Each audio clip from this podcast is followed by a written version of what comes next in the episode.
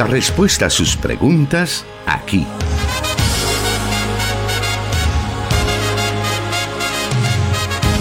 En Solución Bíblica. Comenzamos.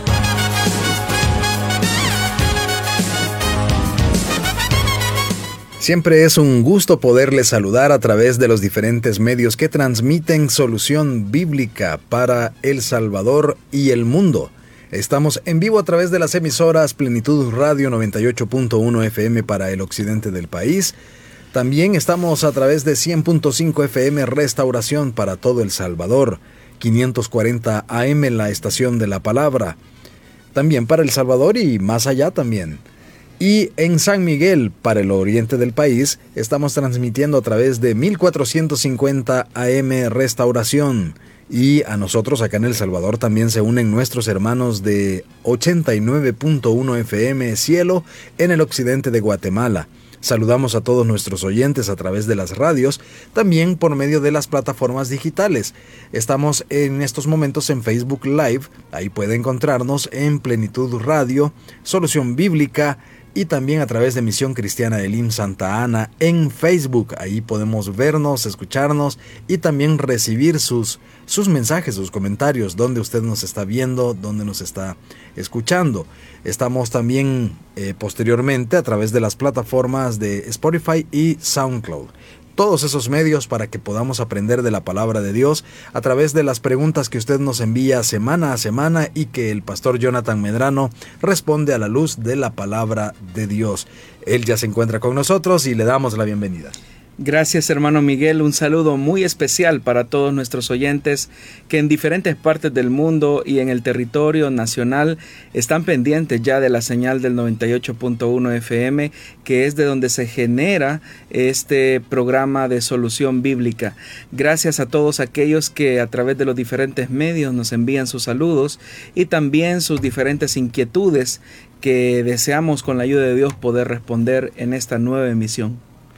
Y de hecho son siempre muchas las preguntas que nos llegan y que estamos tomando cada semana para poderlas colocar en una lista la cual se está despejando, gracias a Dios tenemos dos oportunidades en la semana y se están despejando de manera bastante rápida, bastante luego son respondidas estas preguntas, así que usted puede seguir formulando todas esas inquietudes. La Biblia es una fuente inagotable de sabiduría y al estar estudiándola, al estar leyéndola constantemente, nos topamos con situaciones que por supuesto necesitamos que alguien nos ayude a, despejar esas dudas o a ver el panorama de manera diferente o llevar esos textos al panorama histórico, en fin, tantas herramientas que se pueden utilizar al momento de estar estudiando las escrituras y para eso está este programa. También tenemos la apertura para que usted pueda enviarnos algunas situaciones de su vida cotidiana, de su vida familiar, de su vida de iglesia, para que también a la luz de la palabra de Dios podamos encontrar una guía y poder tomar mejores decisiones en la vida. Así que bueno, sin más, vamos a dar inicio esta tarde al programa con la primera pregunta que nos han enviado y dice así. ¿Los salmos que se atribuyen a David son auténticamente todos de su autoría? O se atribuyen a él por simple tradición? Bueno, en el periodo del Nuevo Testamento es muy generalizado el reconocimiento que se hace o que se hacía de David como el autor principal del libro de los Salmos. De hecho que en esa misma época uno de los manuscritos que se encontró en las cuevas de Qumran eh, explica la importancia de la figura de David en cuanto a la composición poética eh, del propio monarca, que según este escrito pues menciona que fueron inspiraciones entregadas por Dios. Por, por lo menos en ese manuscrito de Qumran se especifica que 3.600 alabanzas, 446 cánticos para la adoración diaria y eventos especiales y cuatro canciones que debían de entonarse con arpas o liras para liberar a personas atormentadas por espíritus son de la autoría de David. En total como 4.050 composiciones de acuerdo a este documento que se encontró en las cuevas de Qumran, repito. Sin embargo, la erudición moderna que intenta fundamentar sus conclusiones en la evidencia literaria El análisis histórico y la reflexión teológica crítica ha revisado esas afirmaciones y se ha replanteado seriamente la afirmación de la autoría davídica de muchos salmos. Las notas históricas en realidad que se incluyen como epígrafes, suscripciones o títulos hebreos de 13 salmos son evidentemente añadiduras posteriores que intentan relacionar alguna frase o alguna palabra del Salmo con varios incidentes particulares dentro de la vida del famoso monarca de Israel. Y podríamos mencionar, por ejemplo, algunos. Eh, el Salmo capítulo número 3 con el libro segundo libro de Samuel capítulos del 15 al 19, el Salmo 7 con el segundo libro de Samuel capítulo 18 versículo 21, el Salmo 18 con el segundo libro de Samuel capítulo 22, el Salmo 34 con el primer libro de Samuel capítulo 21 versículo 14 y así podría seguir mencionando eh, esta lista de 13 salmos que básicamente relacionan en alguna medida alguna etapa o suceso importante en la vida de David con el manifiesto que se coloca en dicho salmo. Eh, la referencia a David en muchos títulos de salmos no son necesariamente afirmaciones de autoría, sino de un reconocimiento de autoridad. Y aunque es muy difícil en realidad relacionar algún poema específico del Salterio con su autoría particular, David es ciertamente el líder que inspira la música cúltica e incentiva las alabanzas a Dios de parte de la comunidad israelita. Y en ese sentido figurado, David es en efecto el autor del Salterio por excelencia, pues su autoridad como músico y poeta, la que le brinda al libro de los Salmos el reconocimiento público y el aprecio del pueblo de Israel y posteriormente de las iglesias, es que se, em, se centra en la figura del monarca como el autor de muchos de estos salmos. Sin embargo, repito, es más por una cuestión de una tradición judía como eh, el oyente lo menciona, y hay algún esfuerzo de tratar la manera de relacionar ciertos aspectos de la vida de el monarca con algunas situaciones vividas durante su existencia como rey de Israel y aún antes de ser rey de Israel. Hay un salmo de hecho que se cree que se compuso cuando David estaba huyendo por la persecución que Saúl cometía en contra de él. Pero todo eso simplemente es una elaboración que posterior o una reflexión posterior que se hizo al interior de las escuelas eh, rabínicas judías, de tratar la manera de relacionar algunos aspectos de, de la vida de David con estos salmos. Pero de lo que sí no podemos dudar es de la enorme figura de importancia que tiene el rey David dentro del tema de la adoración israelita y también dentro de este género literario al que nosotros conocemos popularmente con el nombre de los salmos. En muchos pasajes del Nuevo Testamento se relacionan algunos salmos como profecías que, que se cumplieron. ¿Significa entonces que la figura de David como salmista cumplió también una, la función de profeta?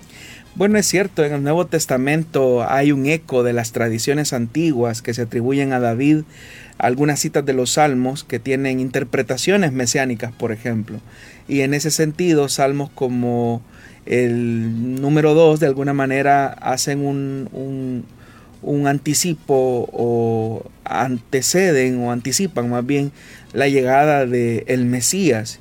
Y por eso es que un acercamiento eh, desde un enfoque mesiánico, escatológico, pues uno logra tratar la manera de descubrir que hay una función profética claramente establecida en el libro de los Salmos. Y de hecho que en el Nuevo Testamento hay una reelaboración de muchos de sus contenidos. Por eso es que, de acuerdo con esa comprensión del Salterio y de David, el antiguo monarca hablaba por el Espíritu o profetizaba Dios mismo y el Espíritu Santo hablaban a través de él. Por eso es que hay muchos pasajes de la Biblia del Nuevo Testamento que se relacionan íntimamente con los salmos como una profecía que se ha cumplido o una palabra que ha tenido cumplimiento frente a la llegada del Mesías. Por ejemplo, eh, por mencionar un pasaje bastante curioso es el del libro de los Hechos, capítulo número 1, versículo 16, donde se nos dice, hermanos, tenía que cumplirse la escritura que por boca de David había predicho el Espíritu Santo en cuanto a Judas, el que sirvió de guía a los que arrestaron a Jesús. Judas se contaba entre los nuestros y participaba en nuestro ministerio. Con el dinero que obtuvo por su crimen, Judas compró un terreno Allí cayó de cabeza, se reventó y se le salieron las vísceras. Todos en Jerusalén se enteraron de ello, así que aquel terreno fue llamado Aceldama, que en su propio idioma quiere decir campo de sangre. Y vea esto, porque en el libro de los Salmos, continuó Pedro, está escrito, que su lugar quede desierto y que nadie lo habite. También está escrito que otro se haga cargo de su oficio. Eh, la mención que se hace de este salmo es eh, específicamente solamente un versículo, que es el Salmo capítulo 69, versículo número 25. Pero cuando uno lee el discurso de Pedro versus lo que contiene el Salmo, lo que notamos nosotros es que hay una reinterpretación del contenido de ese salmo. Y si bien es cierto, eh, al enfocarnos en el contenido del Salmo 69, eh, nada tiene que ver con lo que eh, Pedro está diciendo en, el libro de los Hechos de los Apóstoles, no por eso significa que eh, la exégesis judía que está utilizando Pedro, que era muy común en la época, no nos dé a nosotros como una evidencia clara de la reinterpretación que se hacía de estos salmos, entendiéndolos también como una profecía que se estaba cumpliendo ya en el periodo del Nuevo Testamento. Y así podemos encontrar otros pasajes de la Biblia que cuando uno los relaciona con pasajes, en este caso de los salmos, pues uno nota que hay como una cierta separación en cuanto al contenido específico del mensaje dentro del marco literario de ese salmo. Por ejemplo, la carta a los hebreos, que es el libro del Nuevo Testamento que tiene mayores referencias a citas del Antiguo Testamento, uno nota que hay una exégesis que para nosotros eh, no sería la exégesis más apropiada hermenéuticamente hablando. Sin embargo, durante el periodo eh, del siglo I, que es donde se redactaron muchos de los escritos del Nuevo Testamento, la forma en que hermenéuticamente se interpretaban ciertos pasajes del Antiguo Testamento tenía una enorme influencia de la forma en cómo se interpretaba el Antiguo Testamento eh, a través de la exégesis judía. Entonces uno puede notar que específicamente eh, muchos de los salmos tienen ese eco de profecía y por eso es que el mismo Pedro eh, dice, hermanos, tenía que cumplirse la escritura por boca de David. Entonces ese énfasis de ver algunos de los contenidos de, de los salmos como una profecía que anticipaba un suceso específico dentro de la nueva era mesiánica, pues claramente colocan a David como un profeta que hablaba por el Espíritu. Muy bien, con esa explicación hemos dado inicio al programa Solución Bíblica correspondiente a este día martes. La invitamos a continuar con nosotros, haremos una breve pausa y volvemos.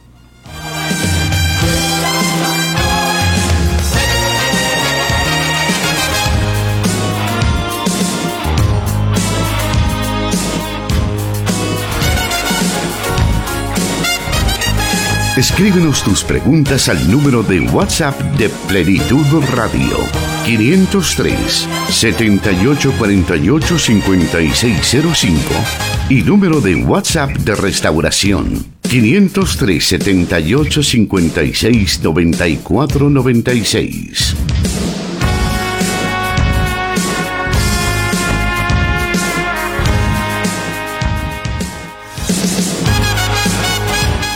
Continuamos con Solución Bíblica. Y ahora vamos a la siguiente pregunta de nuestra audiencia que tiene que ver también con el tema de los salmos, que fue la primera pregunta que estuvo respondiendo el pastor Jonathan Medrano. Y esta pregunta nos dice así. Desde el punto de vista del cristianismo y de la ética del Nuevo Testamento, ¿cómo deberíamos leer y entender los salmos imprecatorios?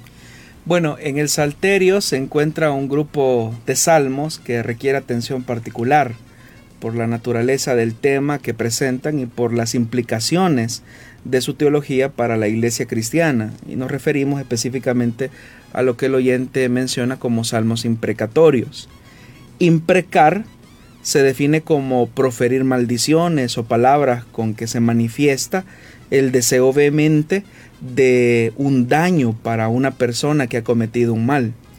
Esos poemas, por ejemplo, se encuentran en el Salmo 35, en el 69, en el 109, en el 137, conocidos como salmos imprecatorios o de maldiciones, y resultan extraños en el contexto educativo y teológico del mensaje y obviamente de las enseñanzas de Jesús.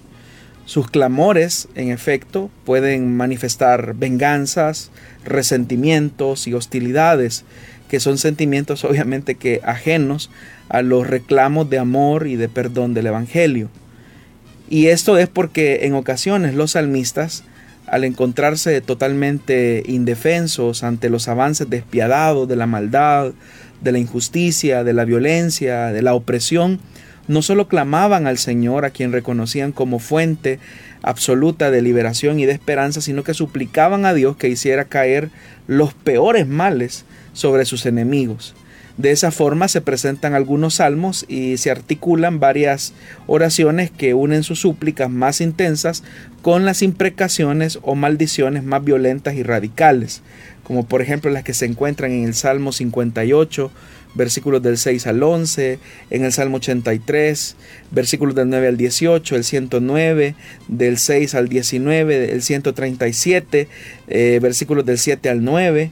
Algunas de las imprecaciones que se encuentran en estos salmos lo que manifiestan o revelan es un deseo ardiente de guerra, pues manifiestan una muy seria actitud de venganza contra los enemigos del pueblo de Dios. Y son clamores que cuando uno los lee son tan intensos que suplican básicamente la implantación de la justicia de forma inmediata en momentos en los que Israel se encuentra en una condición de angustia extrema y de necesidad absoluta. Entonces la forma en que debemos de comprender o leer eh, estos salmos, que son salmos imprecatorios, eh, debe de partir por una comprensión adecuada de estos poemas y se debe de tomar en cuenta o en consideración el entorno teológico de esa época, en la cual pues no se había desarrollado plenamente los conceptos de vida eterna, de perdón que se ponen de manifiesto en la enseñanza evangélica y en los escritos del Nuevo Testamento. Hay que recordarnos que la religión israelita, la antigua religión israelita, las buenas y las malas acciones de las personas debían de ser recompensadas en la vida y la gente malvada debía de recibir el merecido de sus acciones y castigos antes de morir. Y esto por la comprensión de lo que en otros programas también hemos hablado como teología de la retribución. Entonces los salmos imprecatorios básicamente parten de la comprensión de la retribución que Yahvé le entrega a aquellos malvados, impíos, que hacen daño al pueblo de Dios. Entonces esa convicción ponía claramente de manifiesto la importancia y la necesidad de la justicia divina, que pues obviamente retribuía a las personas malvadas de acuerdo a las acciones de su vida.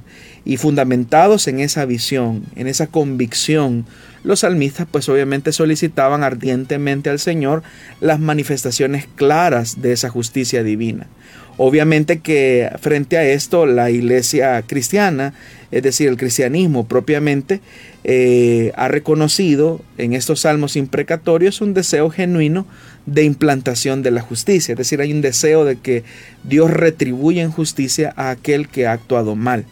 El amor hacia los enemigos no debe de ser de ninguna manera una indiferencia, una actitud de indiferencia hacia el mal o rechazo de sus raíces, sino una afirmación de fe que celebra la capacidad divina de transformar y renovar todas las cosas.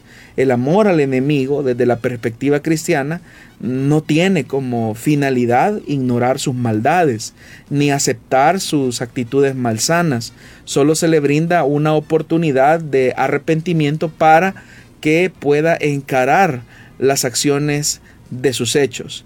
Entonces los salmos imprecatorios son expresiones que de alguna manera intentan de un lado expresar con toda franqueza, con toda sinceridad la firmeza eh, del dolor más intenso y las frustraciones más honestas que siente una persona de fe ante las calamidades y adversidades de las personas que se vuelven como impíos y que pisotean la justicia.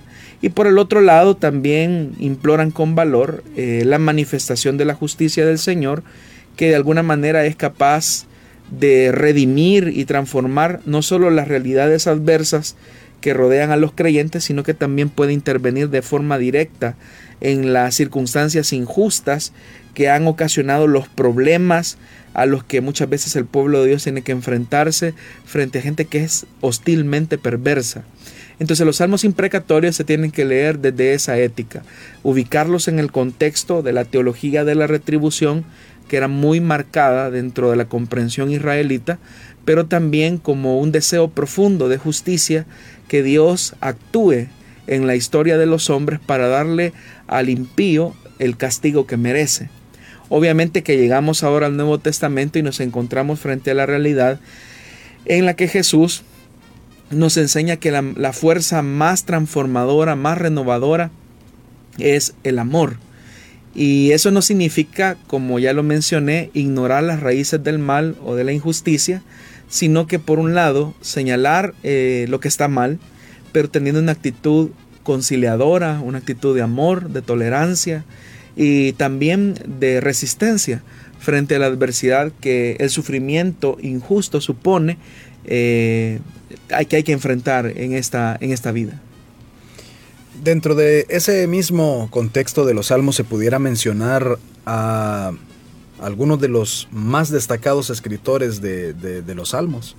Bueno, lo que ocurre es que, por ejemplo, en el Salmo 137, que es uno de los salmos que, que llaman poderosamente la atención, hay, hay, un contenido que uno diría que la fuerza de ese salmo despliega claramente una una actitud de mucha de mucha hostilidad hacia el enemigo, o más bien dicho, de, una actitud bastante difícil frente a esa circunstancia. Solamente por lo menos eh, veamos, veamos cómo, cómo, cómo, lo dice el Salmo 137. Es un salmo muy, muy, muy, muy fuerte. Dice, junto a los ríos de Babilonia nos sentábamos y llorábamos al acordarnos de Sión. Es decir, que este salmo es un salmo exílico. No sabemos en realidad quién era el autor. En los álamos que había en la ciudad colgábamos nuestras arpas. Allí los que nos tenían cautivos nos pedían que entonáramos canciones. Nuestros opresores nos pedían estar alegres. Nos decían, cántennos un canto de Sión. ¿Cómo cantar las canciones del Señor en una tierra extraña? Ah, Jerusalén, Jerusalén, si, llegara yo a olvidarte, que la mano derecha se me seque. Si de ti no me acordara, ni te pusiera por encima de mi propia alegría, que la lengua se me pegue al paladar. Y vea esto. Señor, acuérdate de los edomitas, el día en que cayó Jerusalén. Arrásenla, gritaban, arrásenla hasta sus cimientos. Y aquí donde viene lo duro de este salmo imprecatorio. Hija de Babilonia, que has de ser destruida. Oiga esto, dichoso el que te haga pagar por todo lo que nos has hecho. Dichoso el que agarre a tus pequeños y los estrelle contra las rocas. O sea, es un salmo muy violento, es un salmo bastante fuerte, porque lo que está diciendo es que es bienaventurado el que agarre a un niño pequeño y le estrelle sobre las rocas. En realidad es como una respuesta eh, de, un, de un resentimiento profundo hacia los enemigos, hacia quienes los han llevado al cautiverio en Babilonia. Entonces, por ejemplo, este salmo eh, corresponde a la autoría de una persona o del escritor que está durante el periodo eh, exílico y obviamente está manifestando una actitud bastante hostil hacia los enemigos. Muy bien. Vamos a continuar con el programa Solución Bíblica. Siempre hay dudas que pueden surgir respecto a todas estas explicaciones. Usted puede irlas escribiendo, puede irnos las enviando también en el momento en que se está transmitiendo el programa para que en un futuro, en una futura emisión, podamos tener más respuestas o ampliar más acerca del tema, porque supongo que hablar de los salmos y todo y, toda esta literatura pues nos llevaría casi un programa entero. Así es. Con todo lo que, lo que conlleva. De hecho, la siguiente pregunta tiene que ver también con eh, otro de los libros impresionantes de la Biblia y vamos a leer esa pregunta cuando volvamos de esta pausa.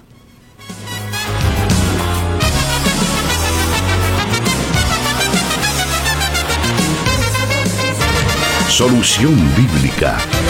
Puedes escucharlo en Spotify.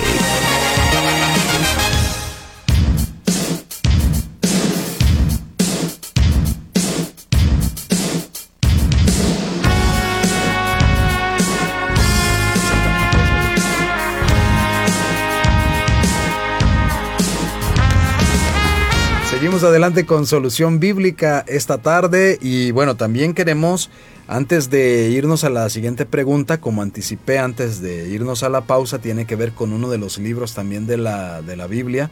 Gracias por estarnos escribiendo, por estarnos comentando, por estarnos viendo, escuchándonos y juntos aprendiendo de la palabra de Dios.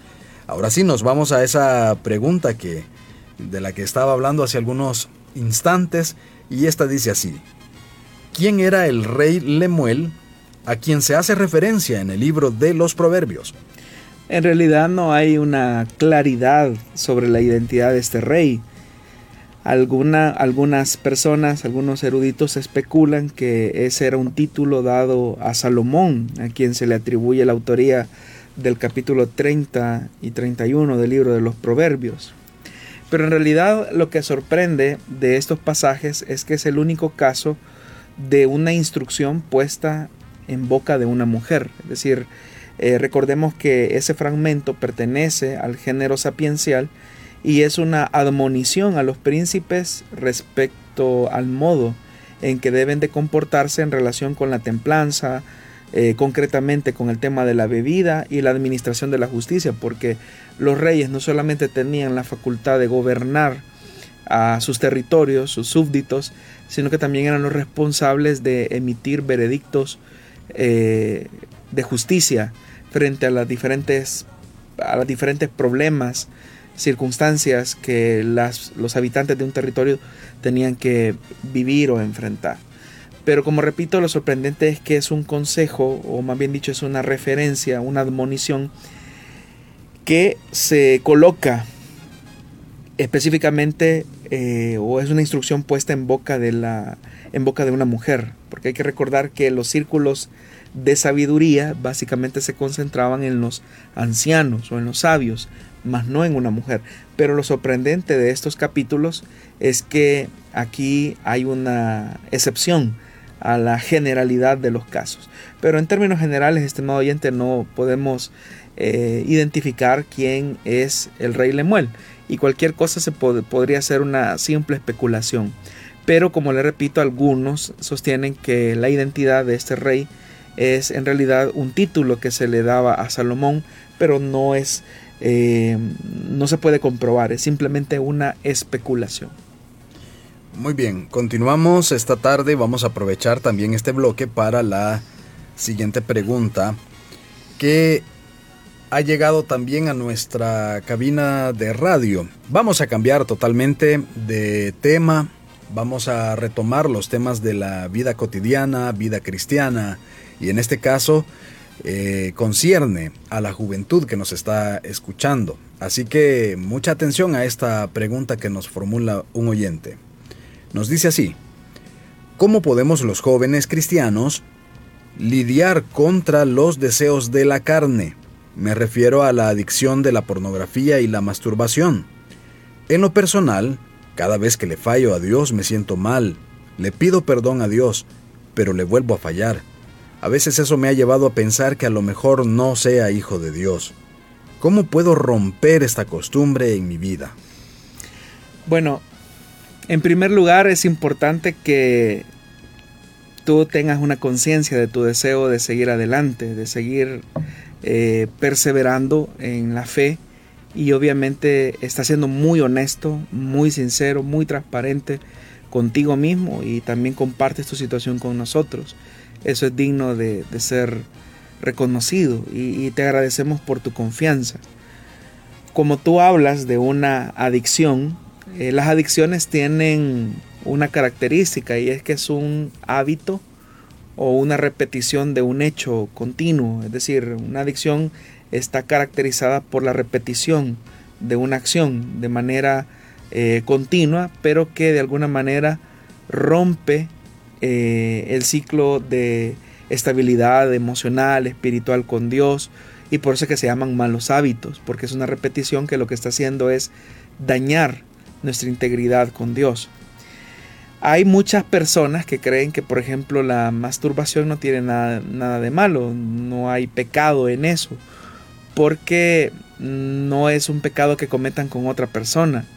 Sin embargo, pues aunque no hay un pasaje de la Biblia que diga específicamente eh, o haga referencia a la masturbación, tú tienes una conciencia de que es una conducta adictiva que está en oposición a la integridad o a la santidad que Dios espera de ti, porque la persona que incurre en este hábito, pues obviamente que no está pensando en ángeles y en, pasajes de la Biblia cuando lo hace, sino que el, hábito de la masturbación se alimenta de los deseos eh, de lascivia, lujuria, que muchas veces son alimentados por este mal que está tocando la puerta de nuestra sociedad más cerca de lo que nosotros pensamos como lo es la pornografía. Siendo así las cosas y siendo que es un hábito, entonces la única forma en que podemos romper un hábito es simplemente eh, sustituyéndolo por otro hábito. Nosotros cuando llegamos al Evangelio, cuando nacemos de nuevo, eso no significa que nuestra vieja naturaleza ha quedado suprimida o eliminada de nuestra existencia, sino que lo que ha ocurrido es que una nueva naturaleza está batallando con nuestros viejos hábitos y va a depender de cuál sea la naturaleza que estemos más fortaleciendo.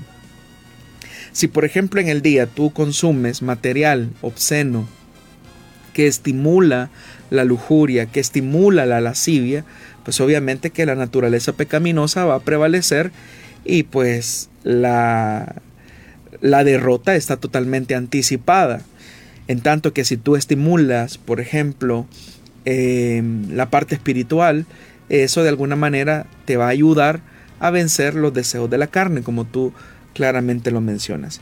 Y en la Biblia específicamente hay un pasaje que, sirve como un, un, fundamento para que tengamos en claridad que hay ciertas responsabilidades que están bajo nuestro cuidado y hay otras que Dios nos ha entregado como herramientas para vencer la tentación sexual.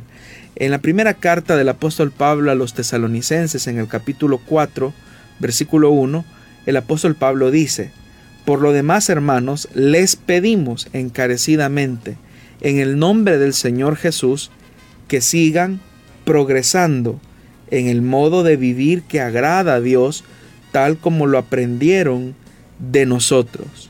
Entonces, de hecho, ya lo están practicando, dice el versículo 1. Entonces, notemos los verbos que aparecen en el versículo 1. Están progresando, están viviendo de una forma agradable a Dios y eso es porque lo aprendieron así de nosotros y lo están practicando. Entonces vemos que el progreso de la vida cristiana es el resultado de practicar lo que aprendemos. Es decir, es una práctica. Dios nos da su palabra, Dios nos revela su voluntad, Dios nos da el camino, pero la responsabilidad de practicar es algo que corresponde a nosotros. Dice el versículo 2, ustedes saben cuáles son las instrucciones que les dimos de parte del Señor Jesús. La voluntad de Dios es que sean santificados, que se aparten de la inmoralidad sexual. Vea que vuelve a aparecer nuevamente otro verbo y es apartarse. Entonces tu responsabilidad como joven cristiano es apartarte de todas aquellas cosas que estimulen una conducta adictiva de tipo sexual. Si por ejemplo tener un dispositivo móvil en la noche adentro de tu habitación es una de las herramientas que la carne utiliza para estimular el hábito de la masturbación, pues no duermas con tu dispositivo móvil adentro de tu habitación. Si por ejemplo tu adicción al consumo de pornografía se debe al hecho de que tú tienes una computadora en un lugar donde solamente tú tienes acceso, en un lugar muy privado, muy escondido de la casa, y eso de alguna manera te expone o te estimula a la tentación, pues trata la manera de colocar tu computadora en un lugar, eh, digámoslo así, público, donde, de, la casa, donde todos puedan ver lo que estás haciendo. Es decir, esos son elementos prácticos que van a denotar que tú tienes la intención de apartarte, como lo dice acá el texto, de la inmoralidad sexual. Dice el versículo 4, que cada uno aprenda, eso significa que hay que aprender, y que es lo que hay que aprender, a controlar su propio cuerpo de una manera santa y honrosa. Otra de las características que también te va a ayudar a romper el hábito es que aprendas a controlar tu cuerpo. El impulso sexual es completamente normal a todos los seres humanos. Todos los seres humanos que Dios creó tenemos impulsos sexuales y los impulsos sexuales no son malos. Es como el impulso de comer, el impulso de beber, son necesidades biológicas naturales que Dios colocó. Pero no porque nosotros tengamos una necesidad biológica de comer, vamos a comer siempre, a toda hora, cuando querramos, y vamos a comer lo que querramos, sino que de alguna manera nosotros aprendemos a controlar el hábito de la comida para no caer, por ejemplo, en las glotonerías que pueden derivar en enfermedades de nuestro cuerpo o caer en hábitos eh, o trastornos alimenticios como la anorexia o la bulimia. Eh, es, es algo que se aprende, aprender a controlar nuestro cuerpo. Una buena forma de controlar tu cuerpo en vista de que tu, eh, tus niveles, por ejemplo, de testosterona durante este momento de la juventud están en su punto más álgido, yo una de las cosas que te podría sugerir es que sustituyas el hábito, eh, este hábito que tú tienes, eh, por ejemplo, practicando algún tipo de deporte. De alguna manera, cuando tú practicas deporte, pues estás gastando tu carga eh, energética y eso de alguna manera te ayuda a poder evacuar de alguna manera la presión que la presión hormonal que de alguna manera se ejerce sobre tu cuerpo y eso es algo aprendido. Entonces, en vez de tener espacios en ociosidad frente a la televisión, frente a tu teléfono celular, una de las cosas que tú puedes hacer es practicar un deporte. Otra cosa que tú también puedes hacer es cultivar relaciones cristianas saludables y honestas donde tú tengas a alguien maduro en la fe, a quien tú puedas compartirle tus luchas, a quien tú puedas eh, manifestarle cuáles son tus eh, conflictos internos. Hace algunos días escuchaba el testimonio eh, y lo menciono públicamente porque es algo que no es secreto, del pastor y cantautor cristiano Danilo Montero, que en muchas de sus predicaciones, hablando acerca de esta lucha que él ha tenido o había tenido con, con este hábito de la pornografía, del consumo de pornografía, él precisamente hacía mención que una de las cosas que él había hecho era tener a una persona a quien rendirle cuentas, un hermano en la fe a quien podía eh, rendirle cuentas de su situación. Y dentro de las cosas que él mencionaba, él decía que su, eh, no sé qué aplicación sería esa, pero eh, su dispositivo, su teléfono, tenía una aplicación que estaba conectado con el teléfono de un hermano en la fe y que cada vez que, por ejemplo, eh, él tenía un intento de consumir pornografía a través de su celular, inmediatamente el hermano en la fe era notificado de, de, que él estaba entrando en la tentación. Inmediatamente este hermano, que no sabemos quién es, él no dice quién es, pero le llamaba y le decía, hey Danilo, ¿qué estás haciendo? Eh, y entonces él de alguna manera, eh, el estar al descubierto, le ayudó poco a poco a ir superando la, tentación. Yo no digo que eso necesariamente es algo que tú tengas que hacer, pero es importante que tú tengas a alguien a quien rendirle cuenta. Por eso es que ese texto es muy importante. Dice que cada uno aprenda a controlar su propio cuerpo de una manera santa y honrosa, sin dejarse llevar por los malos deseos como lo hacen los paganos. Una característica del que no ha conocido a Dios es que se deja eh, guiar por sus malos deseos, es decir, no tiene dominio propio. Y dice más, y que nadie perjudique a su hermano ni se aproveche de él en este asunto. El Señor castiga todo esto, como ya lo hemos dicho y advertido. Dios no nos llamó a la impureza, sino a la santidad. Por tanto, el que rechaza estas instrucciones no rechaza a un hombre, sino a Dios, quien les da a ustedes su Santo Espíritu.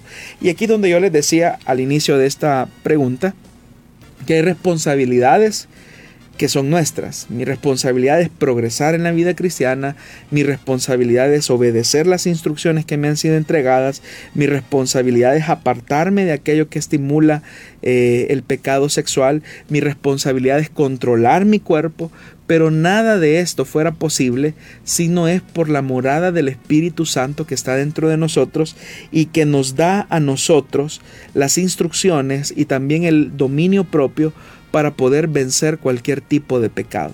En realidad no es un, problema que solamente estén enfrentando los jóvenes, sino que hombres y mujeres por igual. Antes se creía que solamente los jóvenes y los hombres eran los únicos que incurrían en el hábito de la masturbación y la pornografía. Sin embargo, eh, la consejería cristiana ha demostrado que en igual proporción también las mujeres hoy en día están consumiendo este material que no solamente está dañando a los adolescentes, sino que a las, los matrimonios y las familias.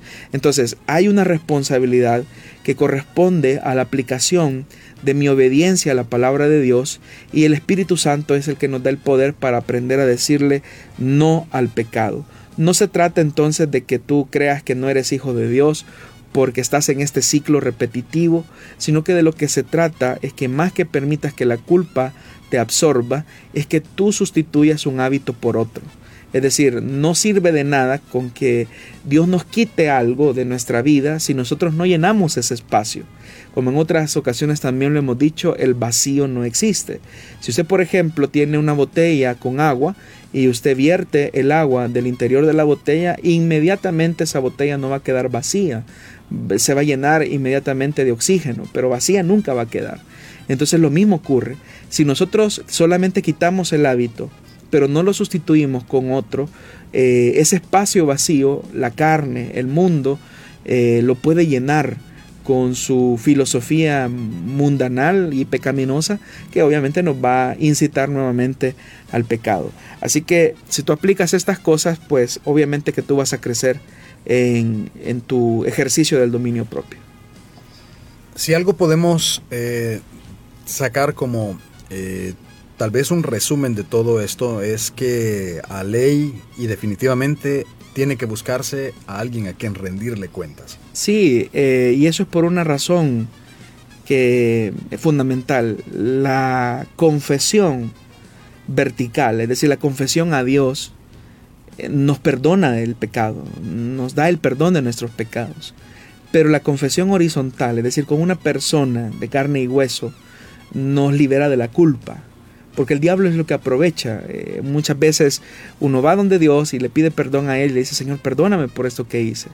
Pero si muchas veces no confesamos nuestro pecado a un hermano maduro en la fe, que no nos va a juzgar, que nos va a ayudar, eh, si no lo hacemos, eh, Satanás aprovecha ese espacio y genera culpa por la acción que nosotros hemos cometido. De hecho, que una de las características del avivamiento wesleyano en lo que se conocía como los círculos de santidad de Wesley, era precisamente que las células de Wesley tenían una característica de la confesión eh, de pecado mutuamente, es decir, los, los hermanos confesaban sus faltas los unos a los otros y nadie se quedaba sin confesar eh, un pecado específicamente el uno al otro.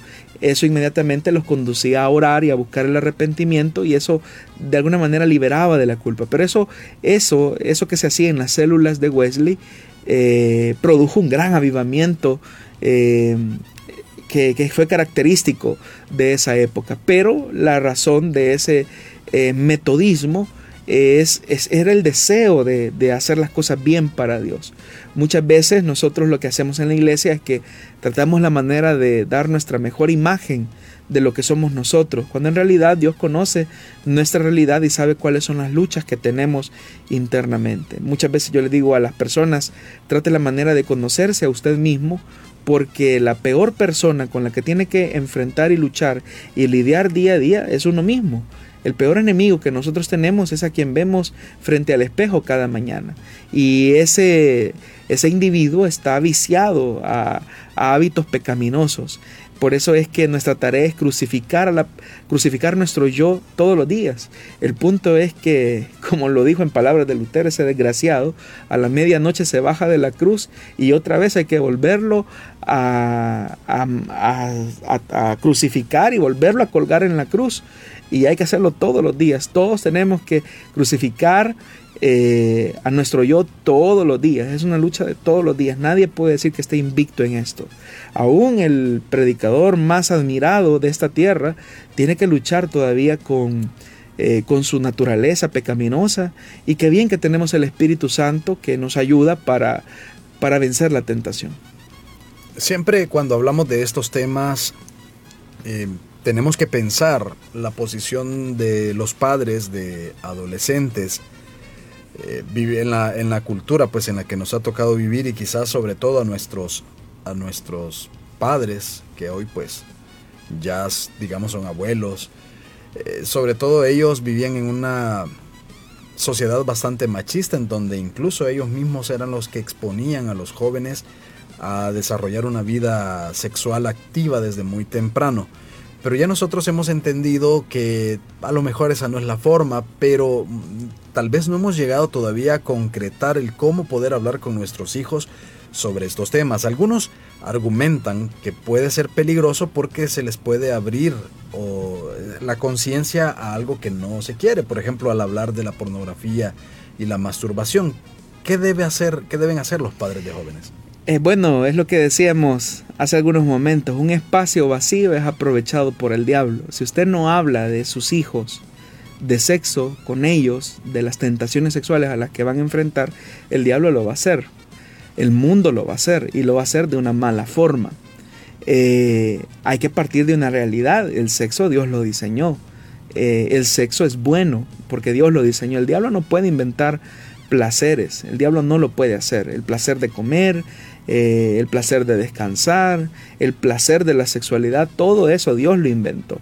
Pero lo que el diablo hizo fue distorsionar esos placeres que Dios creó. Entonces nuestro papel como padres es ser lo suficientemente honestos.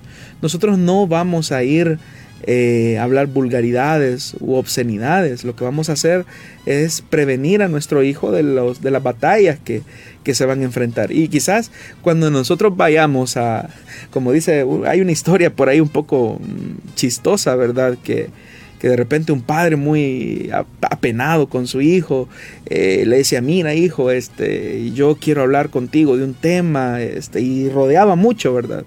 Y quiero hablar acerca del sexo, y de repente el hijo se le quedó viendo y le dice, papá, está bien. ¿Y qué quieres saber? Le dijo. Entonces ya los hijos muchas veces eh, ya saben mucho y a veces lo que saben no es lo, la información correcta y adecuada. Entonces tenemos que dar un paso, tenemos que dar un paso y el paso es hablar. Eh, los padres, nosotros como padres, hablo de los varones, tenemos la responsabilidad con nuestros hijos varones de poder modelar una auténtica masculinidad, no un machismo, porque como usted bien lo menciona, hermano Miguel, hubo una época acá en nuestro país y en muchos países de Latinoamérica donde lo que se hacía, por ejemplo, con el varón es que cumplido los 15 o 18 años se le llevaba donde las prostitutas para tener su primera relación sexual por el temor de que el hijo se volviera homosexual. Obviamente que eran eh, formas inadecuadas de modelar la auténtica sexualidad en el caso de un hombre. Y por eso es que nosotros debemos modelar la masculinidad auténtica, que es la que Jesús nos ofreció en los evangelios.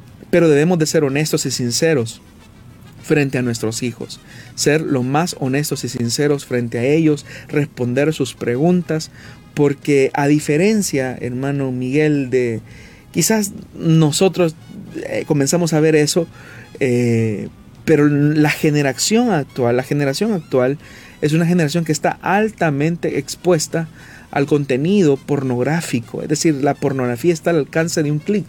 Cuando antes, por ejemplo, a las personas conseguir material pornográfico les costaba ir, conseguir una revista, por ejemplo, eh, costaba demasiado quizás conseguir ese tipo de material. Ya no sería quizás una película, pero en la medida en que la tecnología ha ido avanzando, hoy esto está más cerca de nuestros hijos que lo que nosotros creíamos. Eh, que, estaría esta, esta situación. tantas páginas pornográficas que hay en la, en la web, eh, incluso en la deep web, es increíble. Es un material eh, desastroso que está para nuestros hijos, al alcance de nuestros hijos y, y, eso pues de alguna manera nos coloca frente al desafío de saberlos modelar e instruir en el temor de Dios. Muy bien, entonces, qué bueno que podemos escuchar estas respuestas y que podemos meditar en ellas y así poder tomar nuestra parte como padres, como jóvenes cristianos también que puedan tener, eh, poder tomar estos consejos. Aún queremos eh, pues leer la última pregunta antes de, de marcharnos y esta dice así, ¿tiene algo de malo que un joven cristiano se tatúe con un pasaje de la Biblia? bueno, que nos sirva esto como una enseñanza, una ilustración. En época de Jesús, los fariseos utilizaban una cajita de cuero sujetada con una banda que contenía pasajes bíblicos escritos.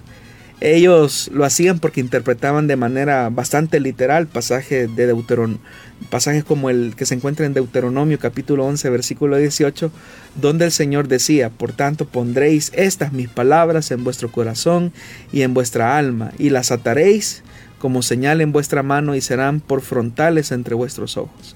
Entonces los judíos lo que hacían es que tomando la literalidad de pasajes como este de Deuteronomio y otros de Éxodo, lo que hacían era que escribían en tiras de pergamino algunos preceptos de la ley y la guardaban en estas cajitas cuadradas hechas de piel, que eran bien atadas sobre la frente o sobre el brazo izquierdo a la altura del corazón, para recordarle a su portador su deber de guardar los mandamientos de Dios en la cabeza y en el corazón. Esa práctica con el tiempo se convirtió de manera supersticiosa en una especie de amuleto contra los males o contra los demonios, según la creencia de ellos. Y los fariseos lo que hacían es que ensanchaban eh, estas cajitas que se llamaban eh, filacterias para hacer patente su superior empeño en ser fieles a la ley de Dios.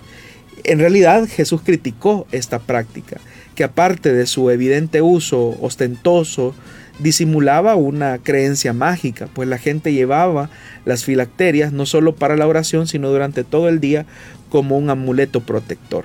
Eh, Jesús dijo, todo lo hacen para que la gente los vea. Y preste atención a esto. Todo lo hacen para que la gente los vea.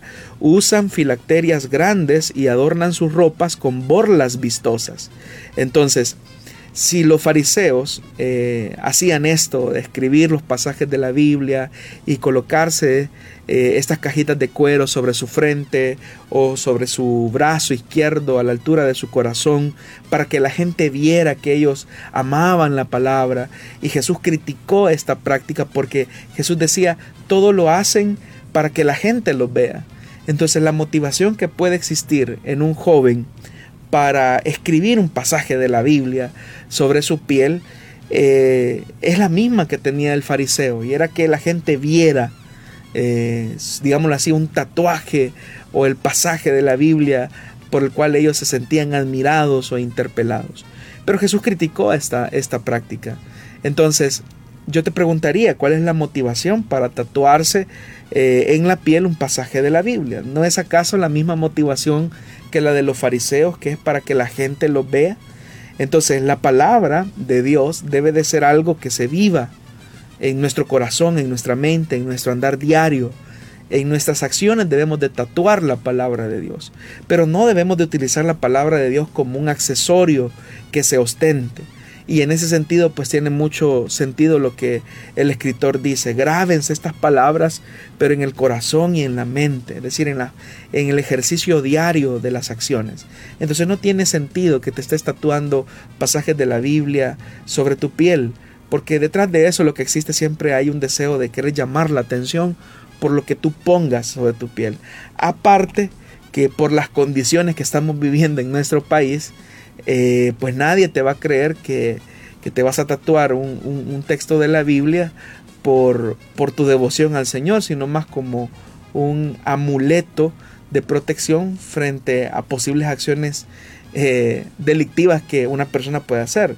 No es mentira lo que estoy diciendo. Hay personas que pertenecen a las pandillas que se han tatuado pasajes de la Biblia, pero lo utilizan como amuletos de protección eh, o, textos de la Biblia que quizás las madres les referían a ellos como textos de protección eh, frente a momentos críticos que en algún momento su vida pandilleril lo llevó a enfrentar. Así que por prudencia y por sabiduría, si esta pregunta la hace un oyente, un joven salvadoreño, eh, yo te diría, sé sabio y no, mejor grábate la Biblia en tu mente y en tu corazón, que se traduzca en tus acciones diarias, en tu vida cotidiana. Muy bien, de esta manera llegamos al final de Solución Bíblica. Le invitamos siempre a permanecer pendiente de las repeticiones de cuando este programa es colocado en las plataformas de Spotify y SoundCloud y posteriormente también puede volver a ver este programa en Facebook. Muchísimas gracias, Pastor, por habernos acompañado. Muchas gracias a usted, hermano Miguel, y un saludo a todos nuestros oyentes que siempre nos honran con el privilegio de su sintonía. Así es que si el Señor lo permite, nos volvemos a encontrar el día viernes en una nueva emisión de su programa Solución Bíblica. Que el Señor le bendiga grandemente.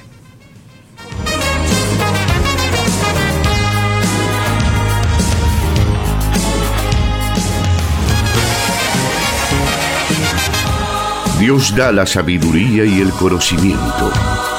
Solución Bíblica. Hasta el próximo programa.